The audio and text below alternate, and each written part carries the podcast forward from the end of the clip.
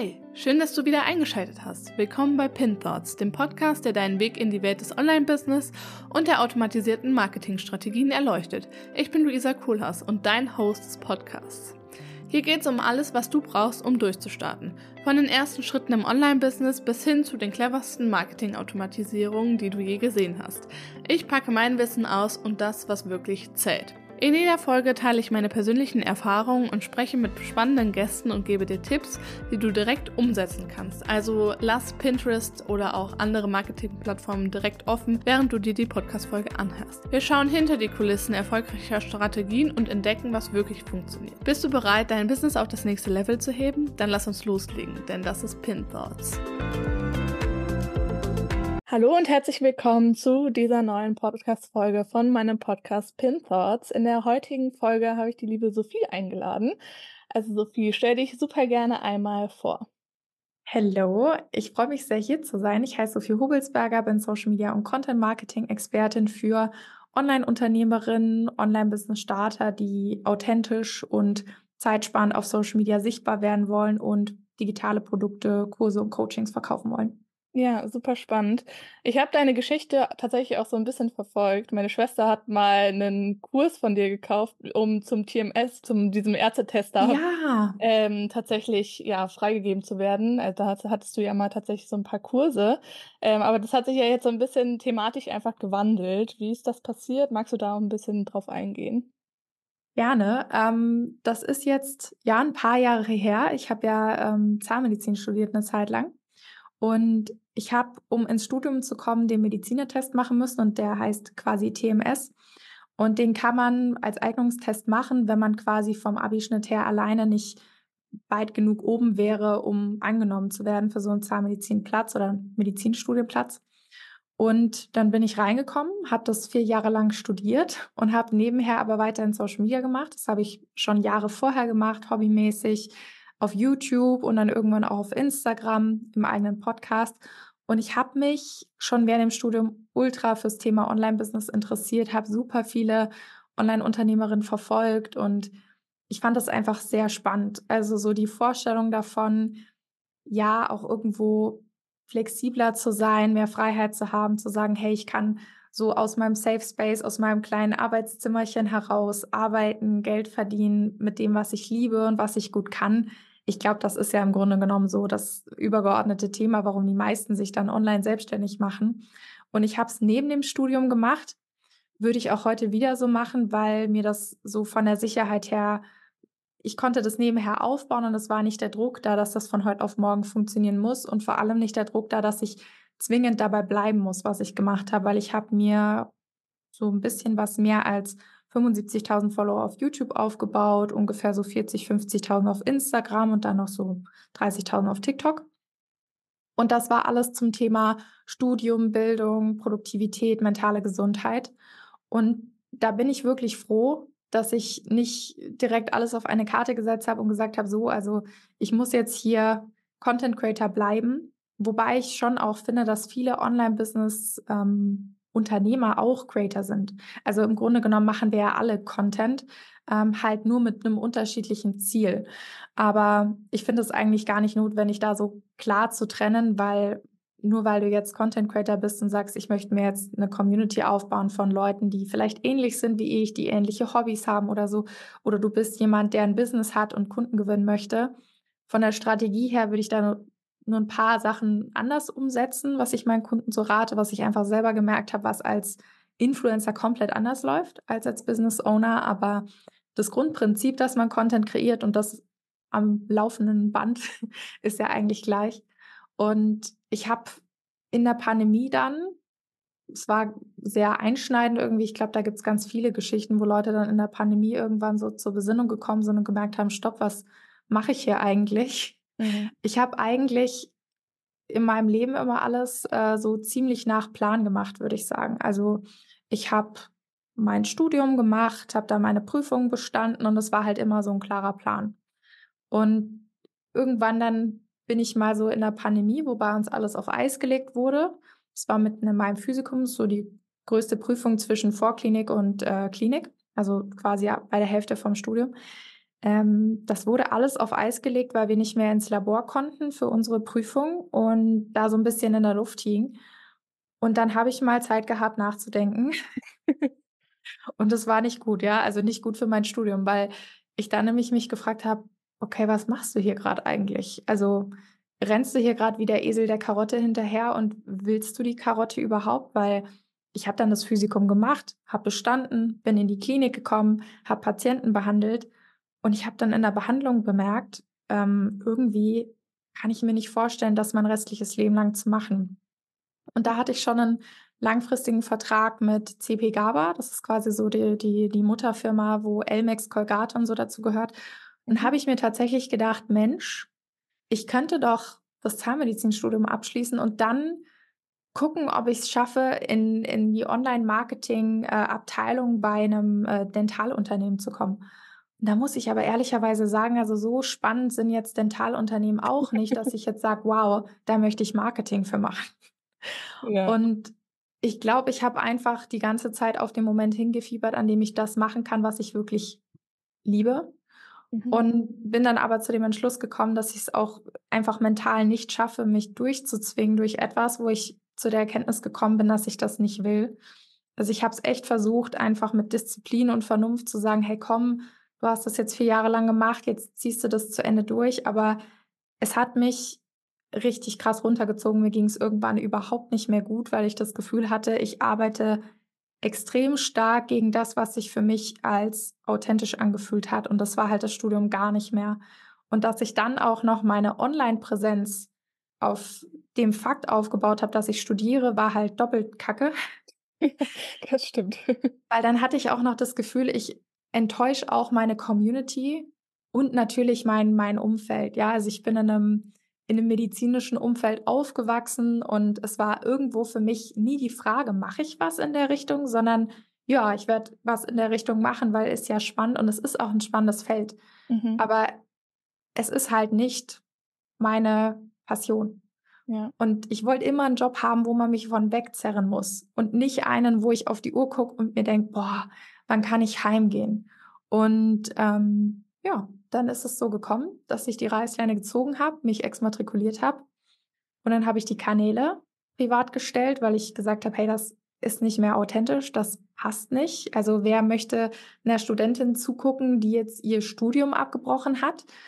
ähm, und das hat mir der Algorithmus auch nicht leicht gemacht. Also wenn man versucht, da einen Themenswitch hinzulegen, weil ich habe schon probiert, irgendwie mehr in Richtung mentale Gesundheit, Produktivität zu gehen, mochte der nicht so gerne. Und dann war ich irgendwann an dem Punkt, wo ich gesagt habe, nee, das ist ja auch nicht deine Zone of Genius. Du möchtest ja auch nicht nur über Produktivität sprechen oder mentale Gesundheit, sondern Social Media Marketing. Und dann habe ich im April 2022 meine Online-Business-Kanäle gegründet, also nochmal wirklich ganz bei Null angefangen, neuen Instagram-Account, neuen TikTok-Account und alles neu.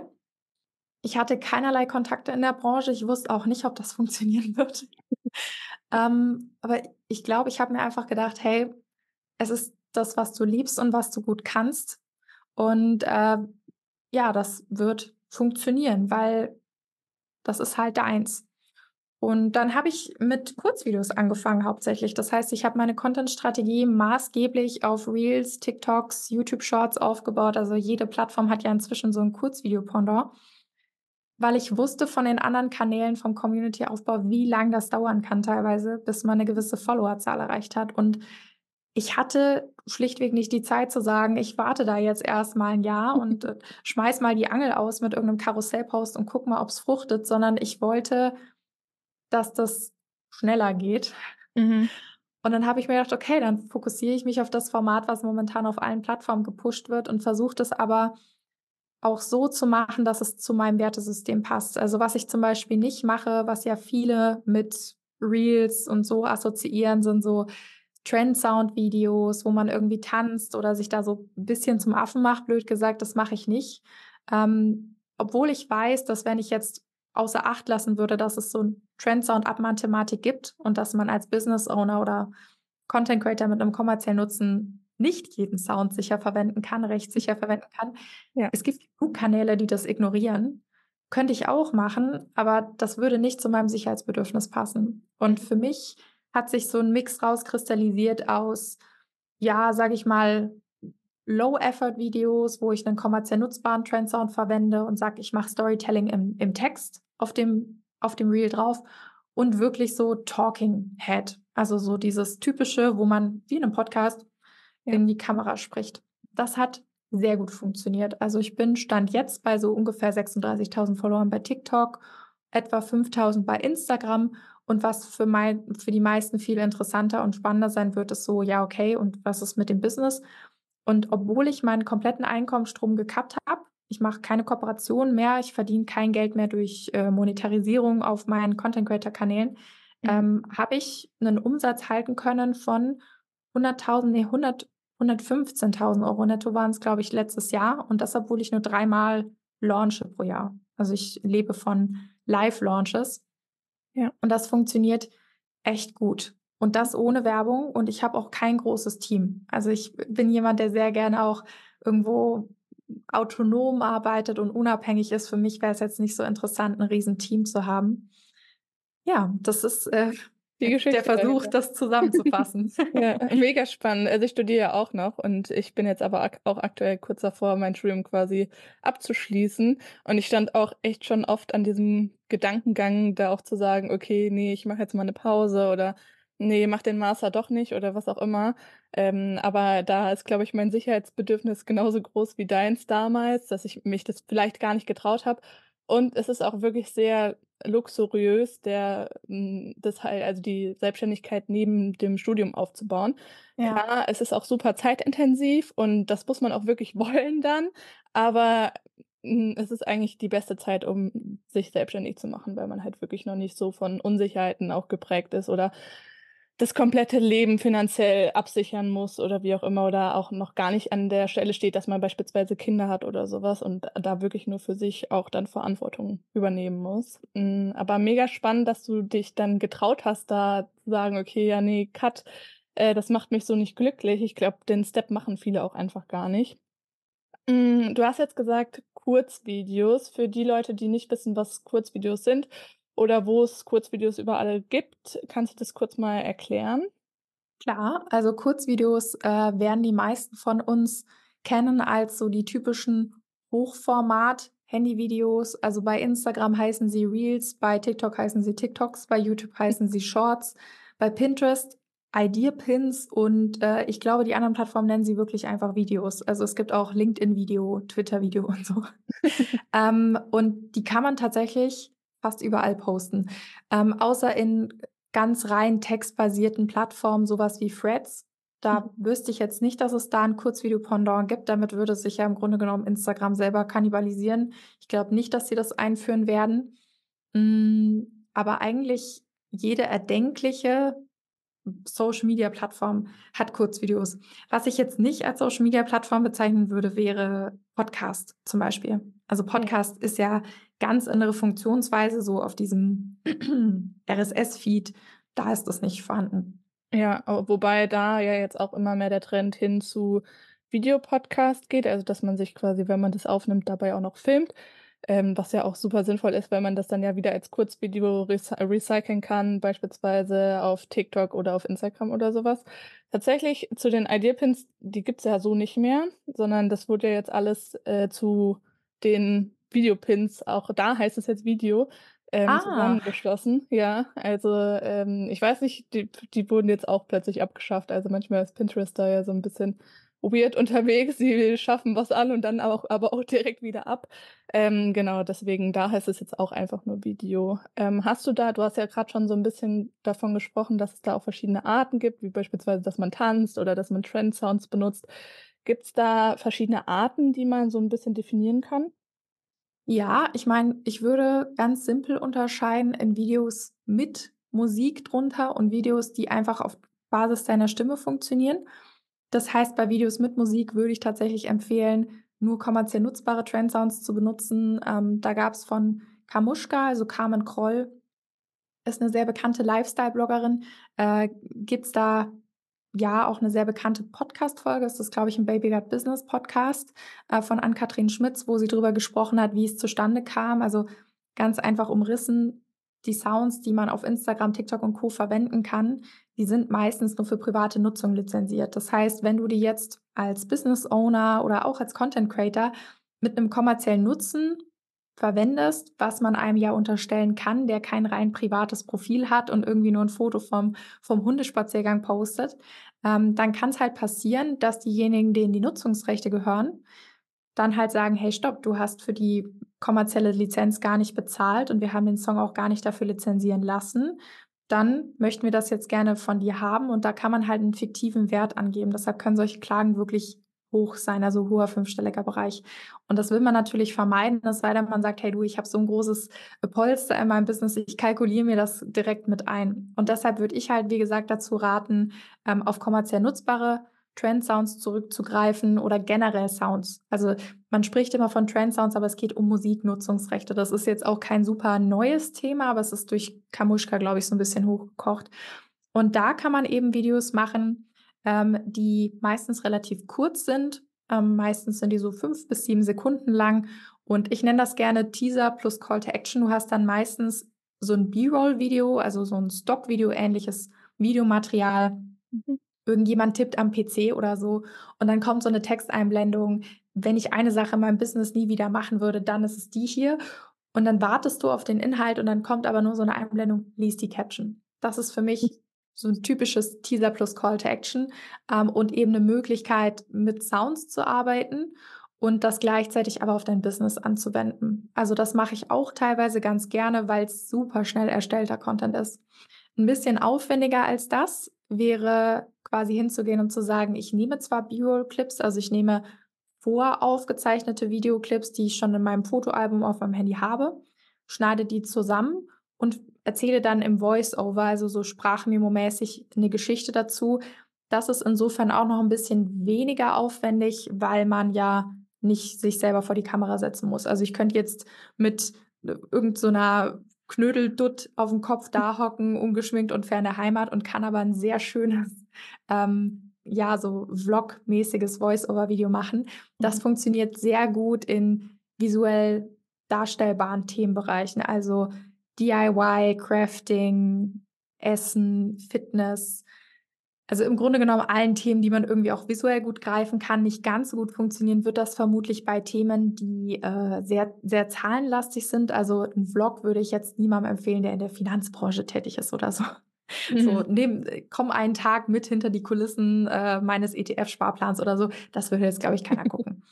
Ähm, und dann gibt es noch Talking Head Videos, also das, was ich auch großteils mache, wo man quasi vor der Kamera sitzt, meistens nehme ich da so ein kleines Handy-Mikrofon dazu, damit ich was in der Hand habe und meine Hände irgendwie was zu tun haben. Mhm. ähm, und spreche dann quasi über bestimmte Themen in Videos und die leben natürlich davon, dass sie eine bestimmte Grundstruktur haben. Weil klar, je länger das Video, desto schwerer ist es auch Leute dazu zu bekommen, das zu gucken. Das heißt, hier ist es besonders wichtig, auf einen bestimmten Videoaufbau zu achten, damit die Videos ansprechend sind und Leute wirklich sagen, ja, ich habe Lust, das zu gucken. Das ist so eine Mischung, würde ich sagen, fast zwischen so den typischen Kurzvideos, die man kennt und geht fast so ein bisschen in Richtung YouTube, was ich einfach sehr mag. Also ich finde YouTube eine ganz tolle Plattform und äh, den schönen Aspekt an diesen Talking Head Videos finde ich, dass man das Gefühl hat, man lernt jemanden dadurch auch besser kennen und deshalb empfehle ich das vor allem denjenigen, die sagen, sie wollen mit ihren Kunden vielleicht auch enger zusammenarbeiten und haben vielleicht nicht nur Mini-Produkte, sondern auch was hochpreisigeres oder enger betreutes dabei. Da ist es natürlich wichtig, da wird jetzt jemand nicht kaufen, weil er ein 5-Sekunden-Video von dir gesehen hat, wo du durch die Gegend tanzt. Das gibt es natürlich auch noch. Ne? Also so, wo so Bildübergänge sind zur Musik, wo dann irgendwie jemand die Klamotten tauscht oder so. Ja, das ist in meinen Augen fast schon nicht mehr ganz so Aktuell. erfolgreich. Ja. Ja, ja, ich glaube, das war auch, ist auch eher ein Trend von 2021 oder keine Ahnung, ja. 22 gewesen. Also das, ähm, ich finde, der Trend geht wirklich hin zu diesen Cliffhanger-Caption-Videos, zu diesen sieben Sekunden. Wahrscheinlich auch, weil sie wenig Aufwand bedeuten ja. ähm, und halt eben auch zu diesen Trend-Sounds. Viele wollen halt einfach die Zeit nicht mehr investieren, um da tausende Reels zu erstellen. Was aber irgendwie 'n bisschen schade ist, weil das ist ja trotzdem noch dein Job. So 'n bisschen Zeit investieren musst du halt. Und, äh, da ähm, ich schaue auch teilweise diese 7 Sekunden Videos, aber ich schaue viel lieber diese persönlichen Videos, wo halt mehr gesprochen wird und da kann man dann halt auch eben mehr draus mitnehmen. Ja, zumal ich sagen muss, dass das ähm, man denkt sich immer, diese Videos, in denen man sich hinsetzt und was sagt, wären aufwendiger. Das ist tatsächlich nicht der Fall. Also, die Zeit, die du vielleicht dabei sparst, dass du die Videos voraufzeichnest und mit B-Roll arbeitest, die hast du wieder drinnen, weil du ja dann in der Bearbeitung dir überlegen musst: „Was schreibe ich jetzt als Text rein?“ Mhm. Also, das bleibt ja trotzdem nicht inhaltslos und man braucht auch hierfür Storytelling, weil ich kann ja nicht einfach irgend 'nen Text draufklatschen, sondern ich muss Ja. dann Zeit investieren in 'ne Texteinblendung, die aufm Video ist und in der Caption ist. Deshalb, ich brauche tatsächlich für beide Formate gleich lang. Weil Mhm. die Talking-Head-Videos, die haben in der Nachbearbeitung fast gar keinen Aufwand. Ich muss nur so 'n bisschen Sprechpausen rausschneiden, dann mache ich Untertitel drunter und den Rest habe ich mir schon vorher beim Skripten überlegt. Das heißt, da muss ich auch gar nicht so viel Zeit in die Caption stecken, weil der Algorithmus oder die Plattform kann ja scannen, was ich im Video sage und weiß dann, worüber ich rede. Das heißt, bei den Videos würde ich auch niemandem raten, noch mal 'ne Stunde Zeit oder so in die Caption zu stecken, ähm, weil das einfach unnötig ist. Ja, und der Vorteil, den du da ja auch hast, dass du die also, wenn du in die Kamera sprichst, die Videos ja auch auf YouTube und auf Pinterest und auf TikTok teilen kannst. Und Ja. die ganzen Soundvideos, die nur 7 Sekunden lang sind also, meiner Meinung nach funktionieren die nicht auf YouTube und die funktionieren auch nicht auf, ähm, Pinterest. Vielleicht funktionieren sie noch auf TikTok, ähm, aber da funktionieren halt eben diese Talking-Videos auf den Plattformen sehr sehr viel besser und das ist dann natürlich auch 'n Riesenvorteil, wenn du da einfach Content Recycling dann auch nutzen kannst. Voll. Ich meine, das machen die Plattformen ja nicht ohne Grund so, dass die Videos besser performen, weil auch bei TikTok jetzt der Trend ziemlich stark hingeht zu Talking, weg von Musik, weil's sonst 'n Monetarisierungsproblem gibt, ne? Also, ganz klar, wenn du nur diese kurzen Videos hast die Plattformen wollen ja Werbeanzeigen spielen. Wenn die Nutzer daran gewöhnt sind, 7 Sekunden Videos zu gucken und da so durchzuskippen, dann werden sie sich auch keine 2 Minuten lange Werbeanzeige angucken. Das heißt, ich sehe auch auf Instagram die Entwicklung hin zu längeren Videos und ich bin mir sicher, weil sich das meistens so verhalten hat, das, was auf TikTok jetzt grad funktioniert, funktioniert dann so 'n bisschen zeitversetzt auf Instagram, ähm, dass man auch auf Instagram nicht drum rumkommen wird, ähm, sich auch mal zu zeigen und ich finde das 'ne ganz positive Sache. Man muss nicht zwingend sich mit Gesicht in seinen Videos präsentieren, wenn man sagt: „Hey, das möchte ich nicht oder das passt nicht zu meiner Brand.“ Man kann ja auch super schön Storytelling und Stimme einbauen, zum Beispiel durch so 'n Voice-Over. Ja, äh, bei mir ist es tatsächlich so, dass ich auf TikTok 'ne viel, viel geringere Schamgrenze habe, was so Content angeht. Ich also, ich glaube, das ist bei vielen so. Ähm, also, bei mir ist es so, ich habe erst TikTok, dann Instagram und dann kommt irgendwann LinkedIn. Bei LinkedIn ist bei mir ganz vorbei. Hast du das auch oder also, bist du auf welchen Plattformen bist du alles aktiv? Also, so richtig aktiv, aktiv, dass ich mir Gedanken drüber mache, was ich da poste, ist tatsächlich nur TikTok und Instagram, was Social Media anbelangt und, ähm, ich plane meinen Content meistens so vom Groben ins Kleine. Also, ich plane erst mal die Wochenthemen für den kommenden Monat, dann die Podcast-Folgen, ähm, dazu passend den Newsletter und dann gehe ich quasi hin und gucke, was möchte ich da für Kurzvideos zu machen. Und ich habe zwar 'n LinkedIn-Account und, äh, ich lade auch bei YouTube Shorts hoch, aber die sind tatsächlich komplett recycelt. Das macht alles 'ne Software für mich, Ja. Weil das sonst einfach auch für mich alleine viel zu viel Aufwand wäre und sich ehrlicherweise nicht lohnt. Also, der Fokus liegt bei mir auf Instagram und TikTok, weil ich der Meinung bin, das sind momentan die 2 Plattformen, die's auch am meisten pushen mit den Kurzvideos.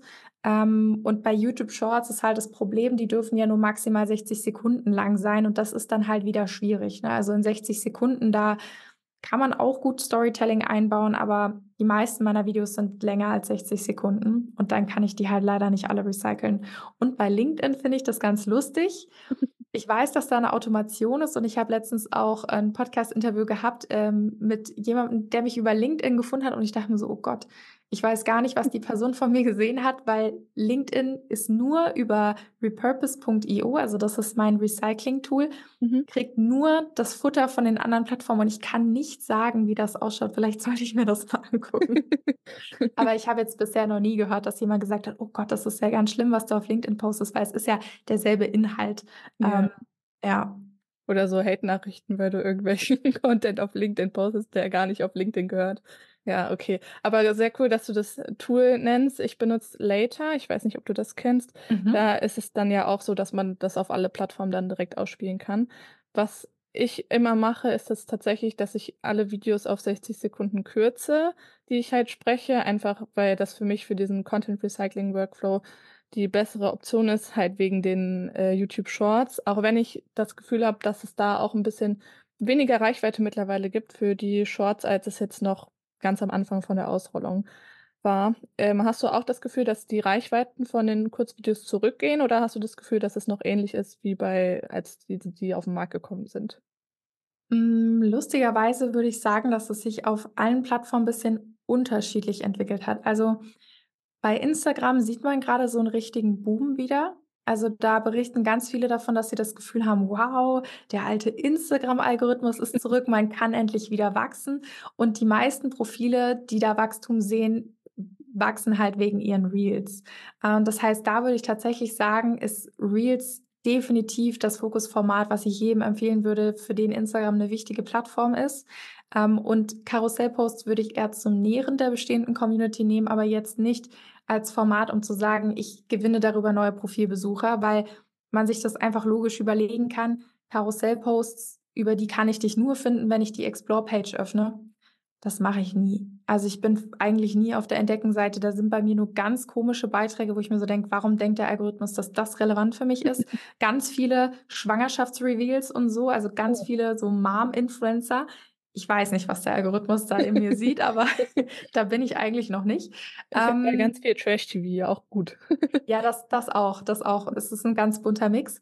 Aber Reels, da kannst du im Home-Feed gefunden werden, also auf der Startseite oder für dich Seite. Du kannst im Reels-Tab gefunden werden und auf der Entdecken-Seite. Also viel mehr Möglichkeiten. Bei TikTok ist momentan ein Wachstum da, aber nur für wirklich lange Videos.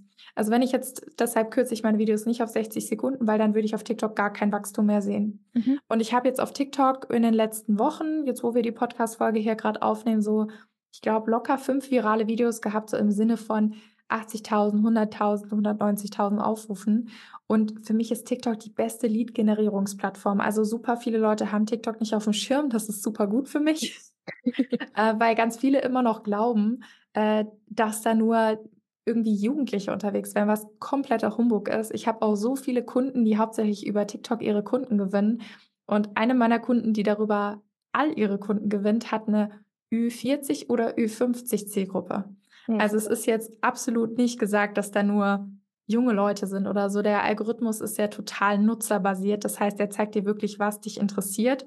Und ähm, da würde ich raten, wenn, wenn TikTok eine wichtige Plattform ist, dann Storytelling und mindestens eine Minute, eigentlich besser zwei bis drei Minuten Länge der Videos, kann man aber trotzdem recyceln auf Reels. Also viele wissen das nicht. Äh, wenn man das in Reels selber quasi in den Reels erstellen Modus geht, dann geht's nicht. Dann wird Instagram zu dir sagen, hey, bitte kürze das auf 90 Sekunden. Aber wenn du es quasi versuchst als Beitrag hochzuladen, erkennt Instagram, oh stopp, das ist ein Hochkant-Video, das ist also ein Reel und dann laden sie es auch wirklich als Reel hoch. Und das performt auch echt gut. Also so ist es nicht. Ähm, und bei Shorts finde ich schon, dass ein Rückgang da ist, weil, wenn man jetzt mal ehrlich ist, YouTube Shorts ist ein Format, was YouTube ins Leben gerufen hat, weil da eine Konkurrenz da ist. Und YouTube ist mhm. eigentlich keine Plattform, die auf Konkurrenzangebote sonst reagiert hat. Das hat mich sehr gewundert. Das ist eigentlich ein, eine Eigenschaft, für die ich die Plattform sehr schätze, dass ich das Gefühl habe, da gibt es nicht so viele ruckartige Änderungen. Ich meine, es macht natürlich Sinn, ein Kurzvideoformat auf der Videoplattform Nummer eins zu platzieren. Mhm. Ich glaube aber tatsächlich, dass, ähm, dass es bei YouTube, wenn man nur Shorts posten möchte oder nur Kurzvideo-Content posten möchte, würde ich mich nicht für YouTube als Kanal entscheiden, sondern lieber TikTok oder Instagram. Aber man kann die sehr gut benutzen, um, wenn man langen normalen YouTube-Content hat, so querformatmäßig, um quer zu verlinken. Ja. Also da funktioniert das sehr gut. Deshalb, es kommt immer darauf an, welche Plattform ich Leuten raten würde, je nachdem, was sie sonst so machen und was sie so anbieten, sage ich mal, ähm, oder welche Content-Arten sie sonst präferieren.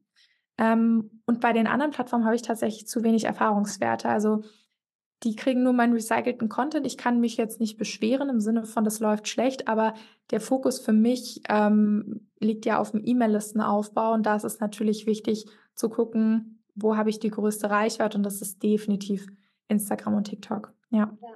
Was mir auch aufgefallen ist, also nochmal zu diesem Change auch auf YouTube, also ich meine, die haben ja auch diese Beiträge, also dass man da so Postings absetzen kann, das ähm, ja, kann man ja schon auch ein bisschen mit Instagram auch vergleichen. Mhm. Und du kannst ja jetzt ja auch deinen Podcast mit einem RSS-Feed verbinden, was ja auch super, super praktisch ist. Ja.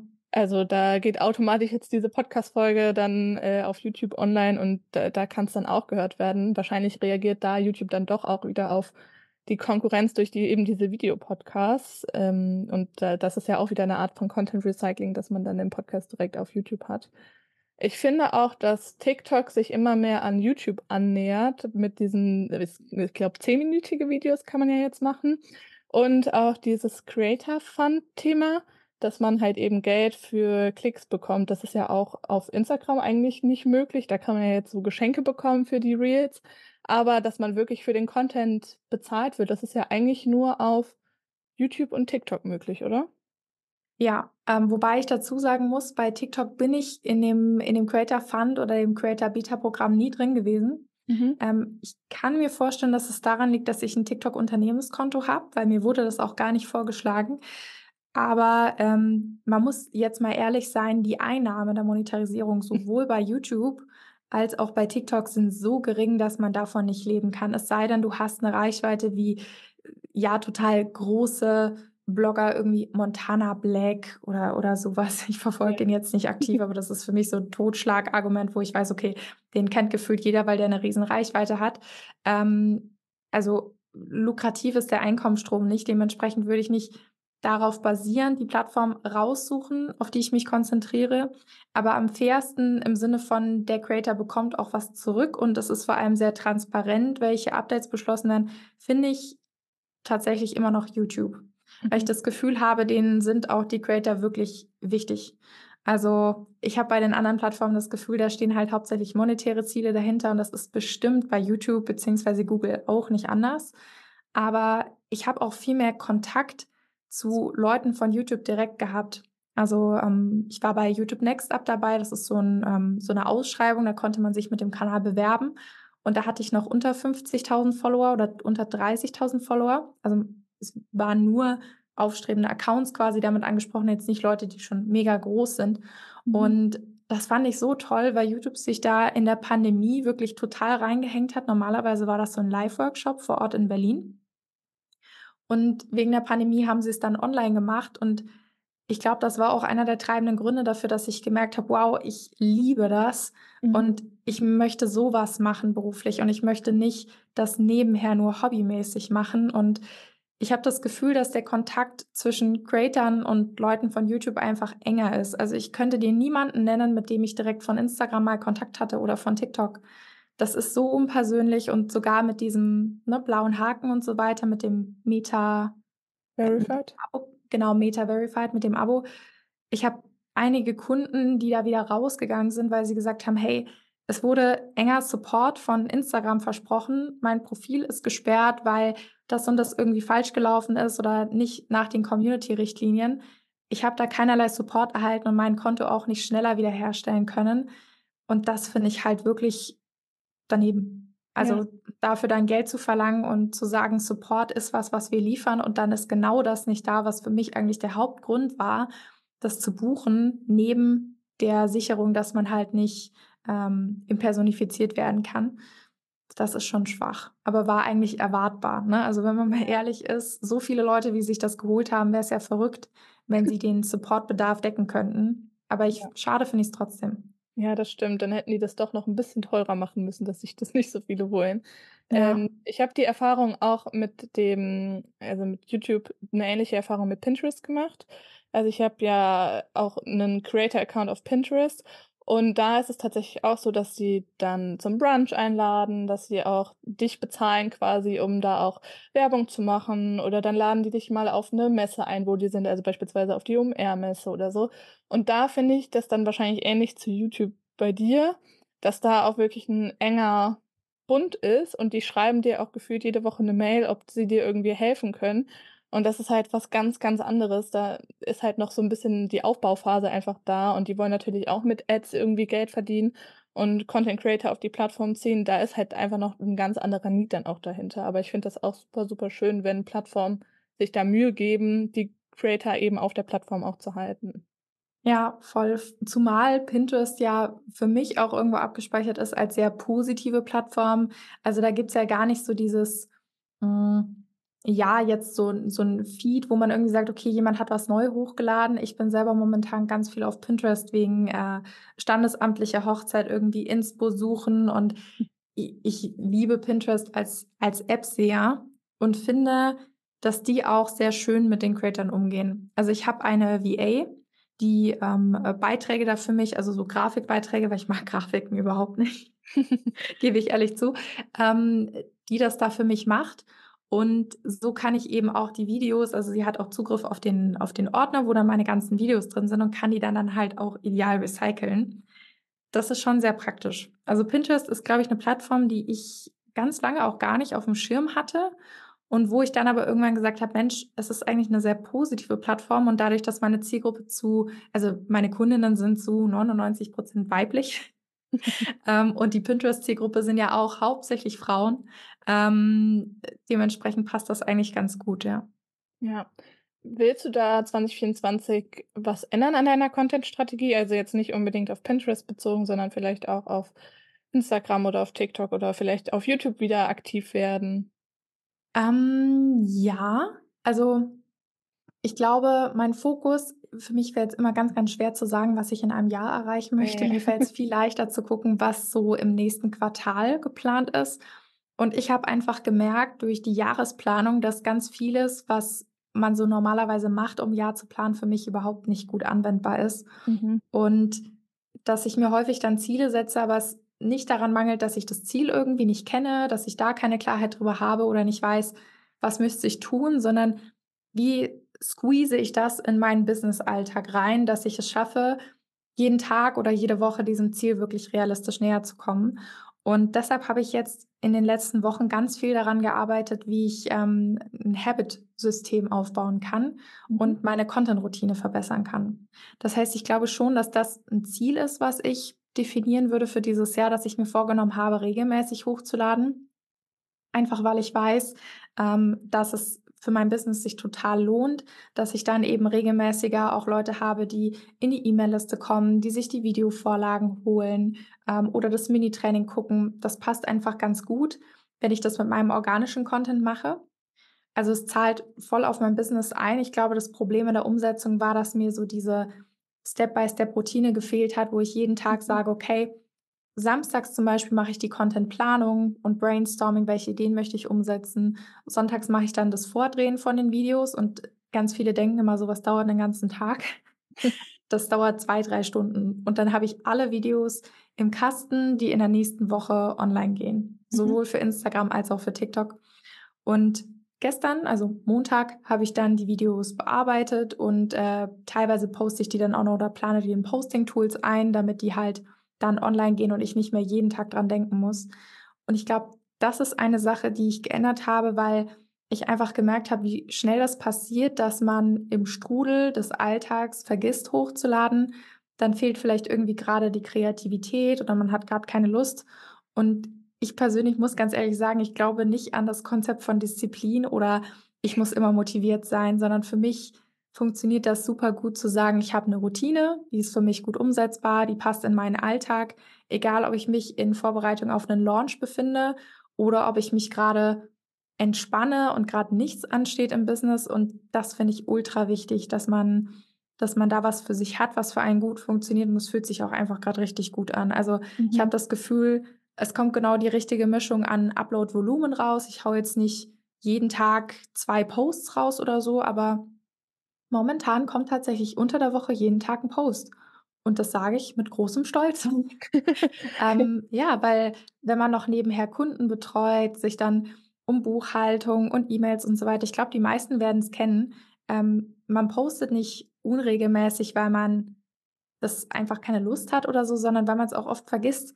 Und es ist mir super oft passiert, dass ich abends irgendwie auf der Couch saß und mir dachte, oh shit, heute ist wieder nichts online gegangen. Ähm, dabei hatte ich mir doch eigentlich was überlegt. Also ich glaube, das häufigste Problem ist gar nicht fehlende, fehlende Ideen, sondern vielleicht sogar zu viele Ideen, aber mangelnde Umsetzung. Mhm. Und da habe ich jetzt mir das Ziel gesetzt, das zu ändern und als Gewohnheit zu etablieren. Und da bin ich gerade dran. Und ansonsten möchte ich tatsächlich eventuell wieder YouTube-Videos machen. Für mich ist nur das Problem, dass ich da momentan noch nicht genau weiß. Ich möchte meinen Podcast eigentlich nicht aufgeben.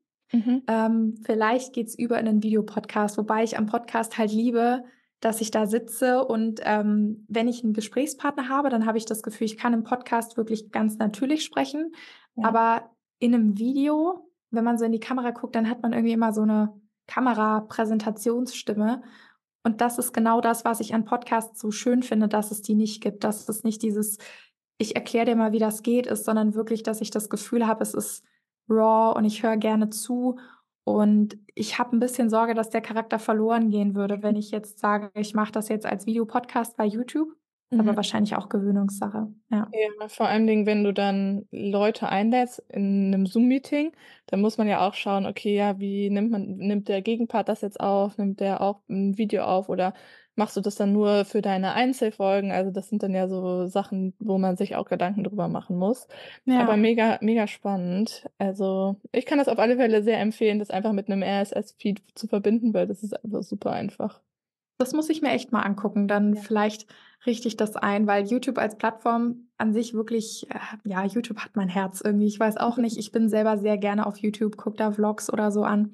Ähm, aber realistisch betrachtet, wenn es auch darum geht, ja, man muss ja nicht alles teilen. Man muss nicht auf allen Plattformen vertreten sein, in meinen Augen.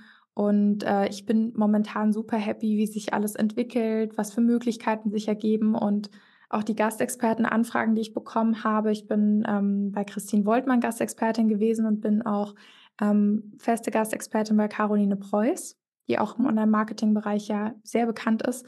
Das kam durch TikTok. Also oh. ich kriege da immer super viel Fragen zu, wo Leute sagen, hast du dich da gepitcht, hast du da eine Bewerbung geschickt, was hast du da reingeschrieben?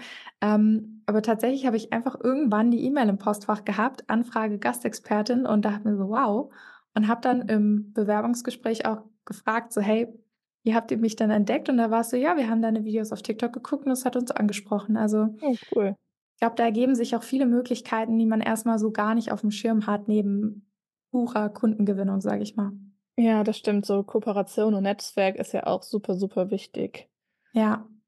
Ähm, hast du vielleicht zum Abschluss noch drei Tipps, die du mitgeben kannst, wenn ich jetzt sage, okay, ich möchte gerne auch so werden wie du und Kurzvideos regelmäßig uploaden oder generell zu Kurzvideos?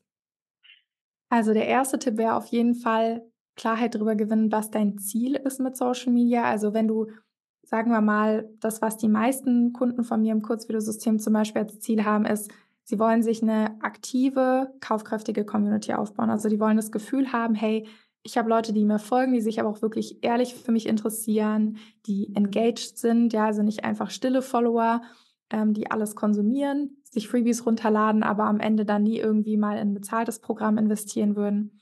Und wenn das das Ziel ist, dann würde ich darauf basierend mal gucken, okay, wie möchtest du das Ganze umsetzen, auf welchen Plattformen soll das sein? Und bei Kurzvideos hat man ja eine sehr große Auswahl, was auch viele immer überfordert. Da würde ich dir tatsächlich empfehlen, zu gucken, welche Plattform auch am besten zu deinen Werten passt. Also wenn du sagst, du bist selber jemand, der ähm, überhaupt nicht, sage ich mal, TikTok oder so nutzt, dann würde ich dir auch nicht raten, dir auf TikTok ein Profil aufzubauen, weil du wirst dann die Kultur der Plattform nicht verstehen. Also da wirklich ganz logisch hinzugehen. Viele gucken nur, wo ist meine Zielgruppe? Und da kann ich ehrlich sagen, die Zielgruppe ist auf den Plattformen überall verteilt. Das kann man gar nicht so pauschal sagen, dass man sagt, Leute mit diesem mit diesen Interessen sind nur auf der Plattform, aber nicht auf der, weil ich glaube, die meisten von uns haben überall Social Media Profile, also mir geht es genauso. Ja. aber ich habe ganz unterschiedliche Interessen, die mir ausgespielt werden bei YouTube als zum Beispiel bei Instagram. Und dementsprechend da einfach zu gucken, welche Plattform und dann eine kleine Marktrecherche zu machen oder ich nenne es gerne Konkurrenzanalyse, was wir auch im Kurzvideosystem machen, dass wir da eben gucken, was ist in der Nische, in der du dir eine Community aufbauen möchtest, welche welche Struktur von Content funktioniert da schon ganz gut. Bedeutet, wenn man jetzt in einem Bereich ist, wo ganz viel zum Beispiel Dialoge gut funktionieren, dann würde ich dir natürlich auch raten zu sagen, hey, guck mal, wie könntest du das für dich umsetzen? Nicht im Sinne von, ich kopiere das, weil es geht bei Formaten gar nicht so viel um den Inhalt. Häufig werde ich gefragt, hä, was meinst du jetzt für, mit Format? Real ist doch schon Format. Mhm. Ich meine mit Format quasi wie eine Art Serie, also Grey's Anatomy zum Beispiel oder die Simpsons das ist immer ähnlich aufgebaut. Also bei Grey's Anatomy hast du immer irgendwie so einen medizinischen Fall, der so im, im Mittelpunkt der Folge steht. Du hast Liebesgeschichten, die sich drumherum drehen und die Charaktere, die gleich bleiben. Und ähnlich kann man das bei Inhaltsformaten oder Videoformaten auch sehen. Also die, der Grundaufbau bleibt gleich, aber du tauschst natürlich den Inhalt aus, weil keiner von uns würde sich Grey's Anatomy, keine Ahnung, zwölf Staffeln reinziehen, wenn jede Folge genau dasselbe kommen würde. Und da würde ich eben durch die Konkurrenzanalyse mir ein Bild von machen, was funktioniert gut und was davon kann ich auch wirklich gut umsetzen, was passt auch hier wieder zu mir. Also ganz wichtig, nicht nur zu gucken, was machen andere und was kann ich dann irgendwie auch für mich reinkopieren, sondern sich auch immer zu fragen, passt das zu mir? Und möchte ich das umsetzen und lässt sich das realistisch umsetzen? Weil es gibt Formate, die werden sehr aufwendig sein. Mhm. Und ich habe das zum Beispiel häufig, wenn wir dann ähm, Calls haben und Leute mir dann ihre ideale Posting-Woche zeigen, also so die Mischung an Formaten, die sie gerne umsetzen möchten, dass ich dann sage, das sieht cool aus. Ich würde aber mindestens zwei der Formate durch Low-Effort-Videoformate austauschen, damit du nicht sofort frustriert bist, weil du merkst, wow, das ist super aufwendig, das kann ich gar nicht umsetzen. Ja. Das wäre quasi Tipp Nummer eins. Mach dir ein Bild davon und überleg dir, was davon du für dich umsetzen kannst und möchtest.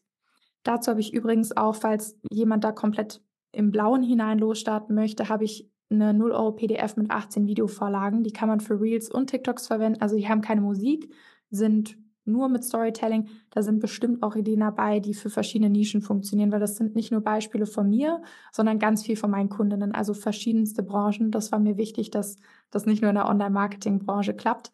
Ja. Ähm, genau, da kann man sich auch mal inspirieren lassen und eben das einfach mal testen.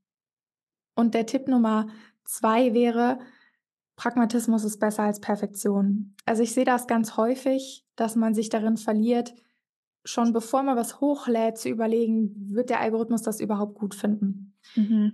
Und da muss ich ganz ehrlich sagen, du bist nicht schlauer als der Algorithmus. Und wir alle denken zwar, wir wüssten ganz genau, was gut funktioniert und was unsere Zielgruppe sehen will, aber super häufig ist man dann trotzdem überrascht darüber, was am Ende wirklich gut performt und was nicht. Das heißt, ich bin kein Verfechter von lade täglich hoch, ähm, weil das für die meisten einfach nicht umsetzbar ist, neben vielleicht noch einem Arbeitsalltag. Manche sind nebenher selbstständig oder studieren nebenher oder haben Familie oder wollen schlichtweg nicht jeden Tag hochladen, mhm. ähm, sondern dass man sich eben überlegt, okay, wie, wie kann ich einen, eine Posting-Routine finden, die für mich auch nachhaltig durchhaltbar ist und dann aber gar nicht so stark sich darauf zu fokussieren, wie der Content jetzt nach einem Tag läuft. Ist der schon viral gegangen? Hat der noch 100 Aufrufe oder so? Sondern das Ganze so ein bisschen später erst zu betrachten und sich zum Beispiel einmal im Monat hinzusetzen und eine Auswertung zu machen. Und da kann es auch sehr hilfreich sein, das nicht alleine zu machen, sondern mit jemandem, der einen Blick von außen hat, der vielleicht auch gar nicht so stark in einer Nische drin ist dass die Person so ein bisschen distanziert betrachten kann, wie das auf sie wirkt, die Zahlen, die sie da sieht. Ähm, und dann ist es im Grunde genommen ein, ja, Learning Loop. Also ich habe da heute ein YouTube-Video drüber geguckt, was ich total cool fand, wo es darum ging, nur weil man Dinge wiederholt oder viel Zeit damit verbringt, heißt das nicht, dass man dadurch besser wird. Also, um das jetzt mal auf Content zu übertragen, nur weil du viel hochlädst, heißt das nicht, dass der Content irgendwann besser wird, sondern wenn du hochlädst, dann Feedback bekommst, zum Beispiel durch die Zahlen, die du erhältst, aber auch durch Feedback zum Beispiel von außen. Und dann aber reflektierst, okay, was steckt da dahinter? Warum ist das Video so gelaufen, wie es gelaufen ist? Was kann ich anders machen? Und dann in die Wiederholung zu gehen, quasi eine verbesserte Wiederholung. Dann wirst du nämlich Step by Step besser. Aber viele haben den Anspruch, ohne durch diesen Learning Loop zu gehen, einfach direkt perfekten Content zu machen und das funktioniert meistens nicht und dann hört man häufig auch auf zu posten, weil man sich denkt, na, ich, das funktioniert eh nicht. Mhm. Und in meinen Augen ist es einfach nur eine Frage von, halte ich das lang genug durch und macht es mir auch genug Spaß, um es durchzuhalten. Deshalb finde ich es auch wichtig, dass man da Content wählt, der zu einem passt. Ähm, und Punkt Nummer drei geht in eine ähnliche Richtung, aber nicht so stark überlegen, was machen andere. Also diese Konkurrenzanalyse mache ich einmal am Anfang mit meinen Teilnehmern und zwar aus purer Absicht. Man könnte die natürlich ständig machen, ständig gucken, was machen alle anderen, aber damit entwickelst du dich ja von dem weg, was du eigentlich willst.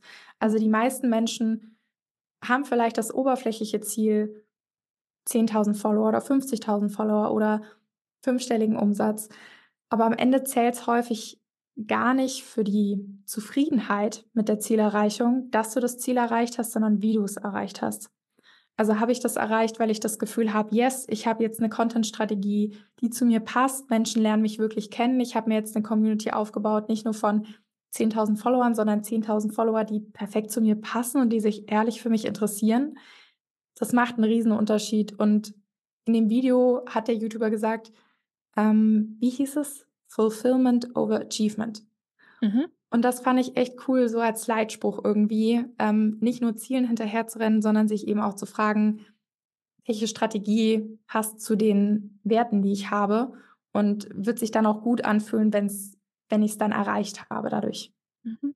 Ja, mega spannend. Vielleicht kann ich das YouTube-Video auch mal hier verlinken. Ich schaue mal auf YouTube, ob es das da, ob ich das finde. Ansonsten komme ich nochmal auf dich zurück. Ja. Ähm, was bietest du denn aktuell an? Also wie kann man mit dir zusammenarbeiten, wenn ich jetzt diese drei Tipps umsetzen möchte?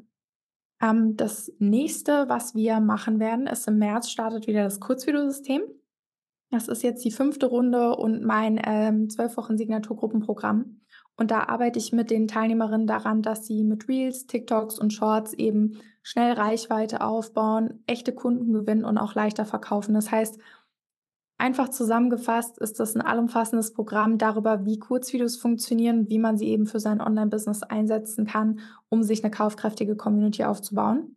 Und ja, darauf, darum dreht sich jetzt momentan alles. Und die wird dann im März starten, geht dann, wie gesagt, zwölf Wochen.